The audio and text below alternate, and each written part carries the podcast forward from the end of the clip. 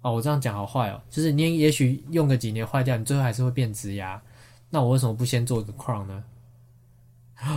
没有啦，这个也不能讲，这个也不能剪啦，不行啦。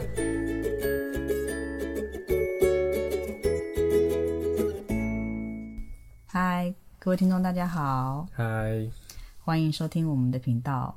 我们的频道名称叫做“家有牙医就是我，李医师”，李娟安医师，拍手。今天是我们第一集开录，哎，是不是应该切个蛋糕庆祝一下？哦，除了特别的节日，还有这 这这种高光的时刻。你有确定大家有想听关于牙医的 podcast 吗？其实，因为我平常会举很多有趣的例子给患者听，哦，你蛮有自信的，跟大家聊天就是了哈。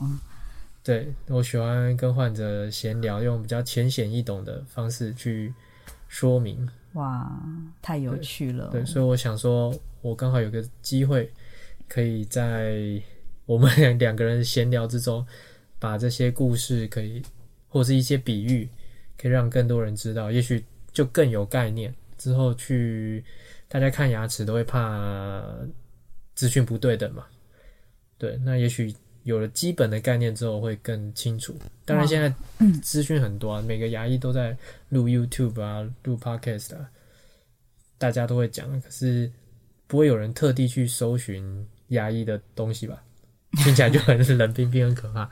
所以我们用这种家有牙医这种闲聊的方式，跟刁小姐闲聊的方式 来来来来表达我们的主题。哦，对，刚好像忘记跟大家介绍自己。大家好，我是刁小姐。嗨，你好。好，哎，我跟你讲哦，我一听到牙医，我脑中就立刻出现一首歌，一个 MV，在很多年以前非常红，叫做《到南部弄假牙》，就是一首韩文歌，对不对？你知道那个人吗？他是不是其实是你学长？呃，应该是说哎，不能把他曝光，是不是？他呃，这首歌其实最早最早是一个网友在网络上就是要神这首歌曲，就是他逛街偶然听到什么“到南部弄家呀好假”一首韩文歌，但是呢，他想知道歌名，他就是把那个韩文弄成空耳版的音译的那个歌词，叫“到南部弄脚牙”，嗯就是他弄假牙念起来好假那句话，那句歌词念起来刚好就很像到南部弄假牙，好挤牙这样。但是这这句话引起共鸣，就表示说大家真的都觉得哇，到南部弄假牙好像真的很热门。好像真的这么一回事的感觉。对，真的有这个风气哦。所以，请问那几年真的大家都到南部弄假牙了吗？哎、其实搞不好现在也是，因为到南部弄假牙，给大家的感觉好像南部的定价好像比较便宜。哦，对耶，我们好像都觉得台北的，就是消费水准会普遍比南部高一点。你看，像五十兰都比南部贵一点，哎、是不是这个我不知道，我我没有在喝五十兰，好是这样子。不喝饮料。嗯，不过我在扫墓的时候，还有听过亲戚跑去厦门弄假牙。厦门哦，要到对岸去了吗？对对对，就好像是是哎如。果想追求便宜的，应该到更更远的地方，应该可以找得到。所以为了弄假牙，真的可以跑遍大江南北耶。因为可能算一下车资行动时间成本比比那个划算，有划算就对了，对对有划算就会去。不过这表示说，民众其实最在意的是 money，嗯，对对对，如果是我的话，可能嗯，预算很重要。也当然啊，因为弄一个牙齿，你知道，就是有时候可能治疗不止单纯，譬如说做完根管就要做牙套，做完牙套就要做什么什么什么这样，然后就一连串很多个堆积下来，其实弄一颗牙真的是好像蛮贵的吼，是不是？听起来你很有经验。好啦，我承认我有帮你做过。来这样子，好，那既然我们要讲价钱的话，那就请黎师跟我们分享一下，一般假牙的价格到底是怎么定出来的、应该是说，呃，要先定义清楚所谓的假牙是哪一种形式，或是你是什么样的状况。每个人的状况有点不太一样。那每个地方、每个医师，他针对患者在不同阶段的状况，可能又有不同的想法，所以不同的治疗计划就会导致不同的价格。但是价格其实基本上其实是有受规范哦，虽然是在自费的部分嘛，嗯，可是其实各地卫生局其实也都有所谓的自费标准表，就是它都会给一个 range 或是一个天花板，嗯嗯，那只要在合乎地方呃卫生局给的那个自费标准表里面，其实都是合理的。那当然，自费这种东西就是自由市场嘛，你这个医师你技术好，或是说你很热门，很多人要找你看，那当然你就是用价格去控制你的患者的量。哎、这样讲会不会太太直接？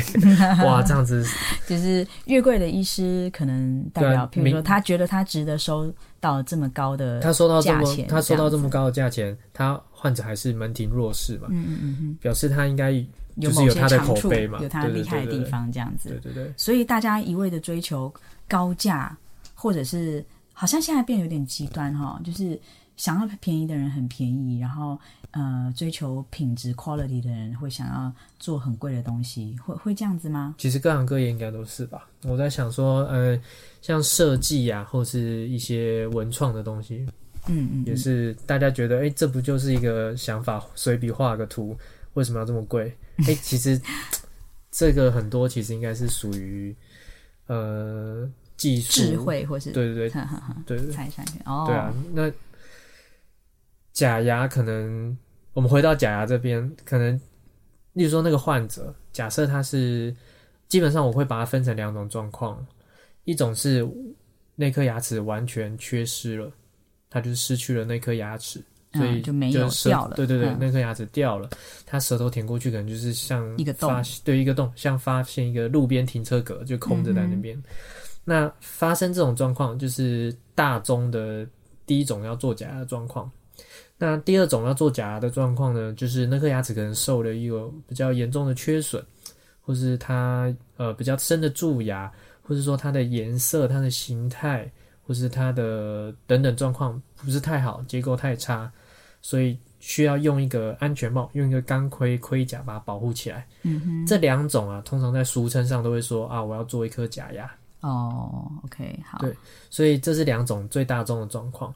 那第一种状况就是完全没有牙齿的那种，它你可以想象，它无中生有，一定会费用大概都是比较高的。哦，比如说，它可能是用牙桥的方式，嗯或者是说他用植牙的方式去做修复，因为它是要无中生有。嗯那当然也可以选择用活动牙，活动牙是最便宜的。嗯哼，那如果是一颗牙齿，它可能是抽过根管治呃做过神经根管治疗，那可能它结构比较差，或是它颜色不好、形态不好等等的状况，需要戴个钢盔安全磨小之后戴个钢盔安全帽把它套起来罩起来。那这种状况呢，因为你只是做一个补强嘛，做一个加强结构。那也有很多种材质可以选哦，你的盔甲可以，你要 你要金银什么什么都都可以选。那它的价格通常都会比植牙便宜，嗯哼，那跟牙桥比当然也比较便宜啊，因为牙桥有三颗嘛，三个牙套，那它就是只有套一颗牙齿，哦，这样子，所以嗯，有时候很难比说，哎，这个谁谁谁到哪一间做的比较便宜啊？为什么我做的比较贵？要先分清楚说是哪一种状况，那又选了哪一种材质，那会不会又有搭配？例如说它又有抽过神经，可能要加柱子去加强它的连根柱子，加强它的中心结构，或是说呃，它可能要做牙冠增长术等等的，这个我们后续会再跟你解释。我好像又开了很多坑，对你好像 好像很多东西可以聊呢，这样子，对，就是对啊，像一般民众可能比较嗯觉得困难于选择在价格方面的，大部分还是可能是材质吧，因为可能医院推很多材质，我们也听不太懂。那什么样的材质会是这个价钱？很难让一般普罗大众可以真的去了解到它的意义。哦，选材质的真的是很多人都眼花缭乱，就是现在很多诊所主要都是 focus 在它的，就是说讲说二氧化锆啊，或者是说它是二烯酸锂啊，或者是说呃它的成分啊，但是那些东西听起来真是不太有感觉，所以会建议患者考虑的点是哪一个？是你要用在前牙还是后牙？哦，那用在前牙可能我们会优先追求比较美观的，嗯，那用在后牙可能会优先追求呃比较能够承受咬合力量的。哦，那每颗牙齿剩下的结构也不太一样，所以呃，例如说这颗牙齿可能不适合在整圈磨小一圈带整颗套起来的，所以现在会有一些呃，因为粘着方面的技术啊有突破等等，所以现在会有所谓的人造的珐琅质，就所谓的纤体，或是所谓的、呃三 D 齿雕，也有也有人这样子这样子去介绍。那这个主要我们就是说。我们的专有名词是它的阴阳类，嗯它可以是阴类、阳类，或是 overlay 都可以。嗯它就是主要是以玻璃陶瓷类的东西去跟我们的珐琅质做化学间接。嗯嗯那跟我们的齿壁做间接之后，它也可以修复我们的牙齿的结构，但是它就是像拼图一样，它直接把缺损的部分拼上去，不需要整颗牙齿磨小。嗯，但是这是很看条件、看状况的，嗯，并不是每一个牙齿都适合这么做。所以我们大家之后去看牙医的时候，在选择价格价格选择的部分，还是要先考量。第一，你说你的建议是考量你是要前牙还是后牙？那你你先跟我们讲讲好了，哪一种材质比较硬？假设我是后牙的话，呃，这也牵涉到我们可以预留多少咬合的空间。哦，例如说，在后牙，假设是那种牙齿本身就已经被磨得很平、很、很、很短的患者，他没有什么空间可以让我，呃，把它再磨了，再磨短、磨小了。那可能我们就必须要磨得很薄。嗯嗯，那可能磨的，我们现在能够容许最薄的材质是金属的。哦，哦，所以其实现在偶尔可能还是会遇到需要做金属管的状况。那当然不可能用在前牙，通常都是用在后牙。那现在有一种叫二氧化锆的材料，它其实那个锆就是金属的金字旁在一个告诉的告，所以其实你可以想象它就是一个金属的氧化物，它就是跟金属一样硬。那它也可以用在后牙，承受很重的咬合力量。